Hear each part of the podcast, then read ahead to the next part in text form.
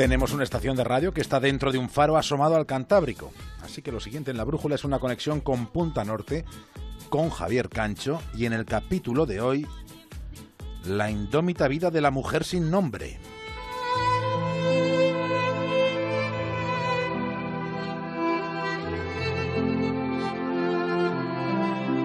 Hemos recordado alguna vez desde Punta Norte en la brújula la que nos parece que debería ser tomada como evidencia casi paradigmática de que la historia no siempre fue tal y como nos ha sido contada. En la Enciclopedia Británica no existe la más mínima referencia a una verdad que es indiscutible y que es muy descriptiva. Sucedió que la primera narcotraficante de la historia fue la reina Victoria de Inglaterra, la inspiradora de la conspicua época victoriana, ella la férrea, la reina Victoria, fue la instigadora de la guerra del opio. Aquello fue narcotráfico a mansalva. Resulta que la narcorreina era su excelentísima majestad. Alguna vez ya lo habíamos contado y hoy lo hemos querido recordar de nuevo para relatar ahora a continuación una vida sobre la que probablemente jamás hayan escuchado ni una sola mención. Nos parece que Viviana Candia en Jotdown lo describe con elocuencia. Olvidaos de todo lo que el cine nos ha contado. El pirata más grande de todos los tiempos fue femenino, fue una mujer y navegó surcando el mar de China.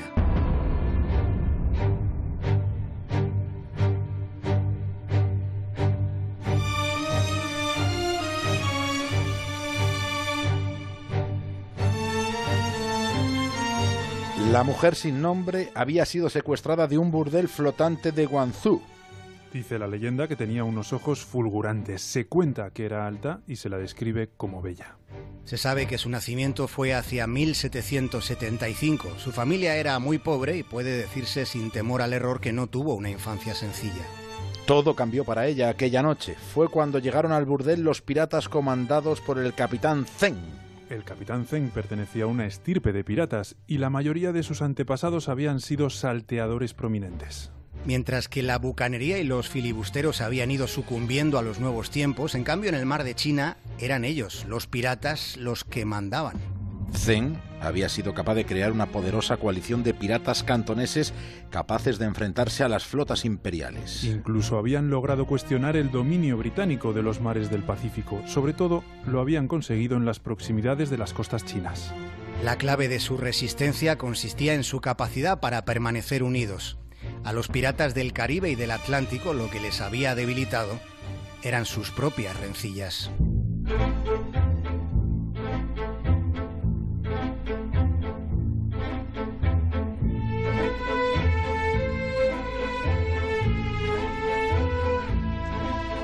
Transcurría el primer año del siglo XIX cuando hubo un gran banquete para celebrar la unión del capitán de los piratas del Mar de China y de su amada mujer sin nombre.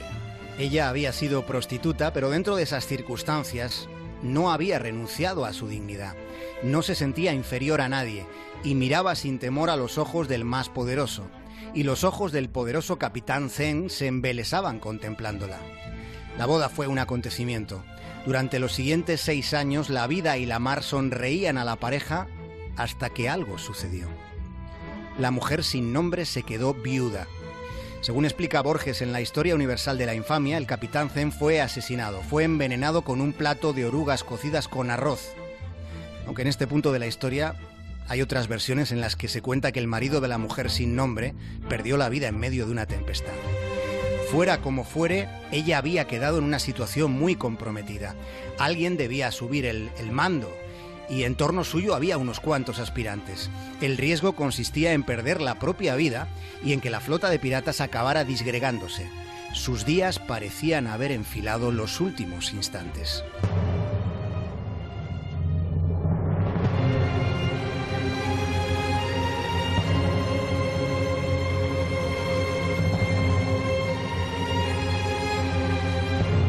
La mujer sin nombre tuvo que desplegar un repertorio considerable de diplomacia y de fe en su liderazgo. En su personalidad reivindicó para sí el legado de su marido y retó a quien se atreviera a desafiarla. Eran los comienzos del siglo XIX y estaba tratando con piratas y ella era una mujer. Una mujer que debía ser consciente de hasta qué punto su situación era delicada, hasta qué punto las decisiones que tomara iban a resultar cruciales en el devenir de los acontecimientos. Para empezar, nadie la desafió, pero para continuar y por si acaso decidió casarse con el hijo adoptivo de su difunto esposo. Y a él le designó máxima autoridad militar ante sus tropas. Dejó de ser viuda para volver a ser esposa y esposa del hijo adoptivo de su marido, que resultaba que era el legítimo heredero. De ese modo ambos reforzaban su posición ante un entorno de miradas muy hostiles.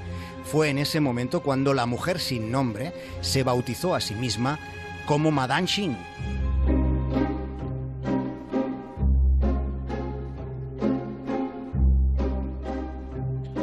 Su propósito, en todo momento, consistió en unificar, en aglutinar las flotas piratas dispersas por el mar de China. Ella asumía, en primera persona, la toma de decisiones estratégicas. Trazaba rutas, preparaba los abordajes, señalaba qué, incursiones habían de hacerse por tierra para saquear aldeas que todavía no rendían pleitesía a sus barcos. Llevaba el control de las ganancias, sabía manejar el ábaco, conocía el alcance de las cuentas de todos sus dominios. Al tiempo, Madame Xing iba escribiendo un código pirata. Era un código de conducta que hizo aceptar a todos sus capitanes. Poco a poco iba extendiéndose el rumor de que ella era todavía más dura de lo que había sido su marido. Y puede que así fuera, pero desde luego lo que fue es mucho más audaz que el hombre con el que se casó. Madame Shin redactó uno de los sistemas legales más fascinantes de la historia, porque se trataba del código de comportamiento para una región estrictamente dedicada a la piratería.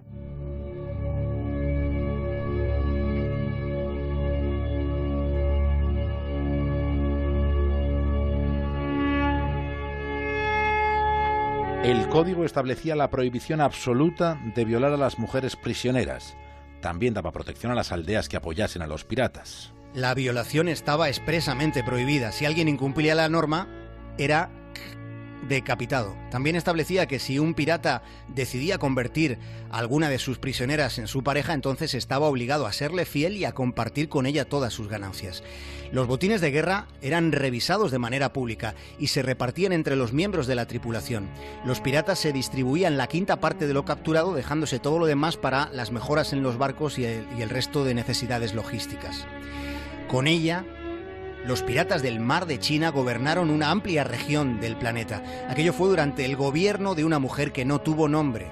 En el periodo de mayor apogeo comandó una flota de 2.000 barcos, 70.000 combatientes y 50.000 cañones. Todas estas magnitudes representaban demasiado poder a los ojos del emperador. El joven emperador Kia Qing dio la orden de acabar con ella. Su dictamen fue rotundo. Contra el poder pirata, doble poder imperial para doblegar a Madame Xing.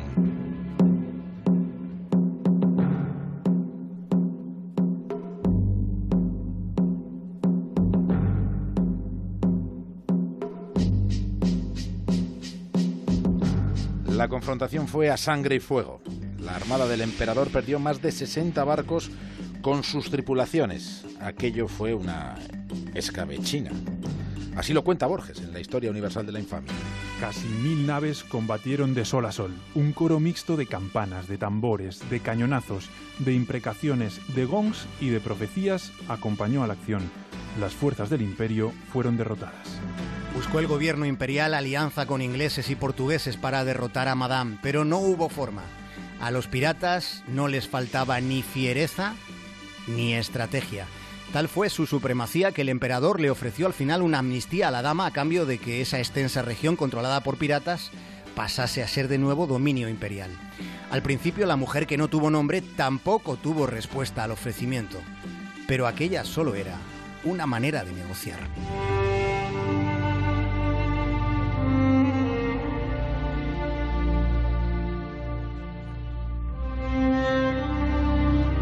Año 1810, siendo conscientes de la invulnerabilidad del ejército de la pirata, los consejeros del emperador ofrecieron a Madame el indulto en cómodos plazos, con todas las comodidades. Madame Xin se retiró con ganancias que le habría llevado malgastar durante varias vidas. Vivió rodeada de lujos, la mujer que de niña fue pobre y de joven prostituta, la mujer que no tuvo nombre pero mantuvo la dignidad, la pirata que doblegó el poder de un imperio y que nunca jamás fue derrotada. Ella se salvó negociando, se salvó a sí misma y a todos los que por ella lucharon. Murió al final, a los 69, sin orugas ni guarrerías de ese pelo. Murió por causas naturales. En el ya desaparecido diario argentino La Crítica, Jorge Luis Borges publicó su versión de la vida, oficio, gloria y muerte de la viuda Chin. Aquello fue el anticipo de lo que después sería la historia universal de la infamia.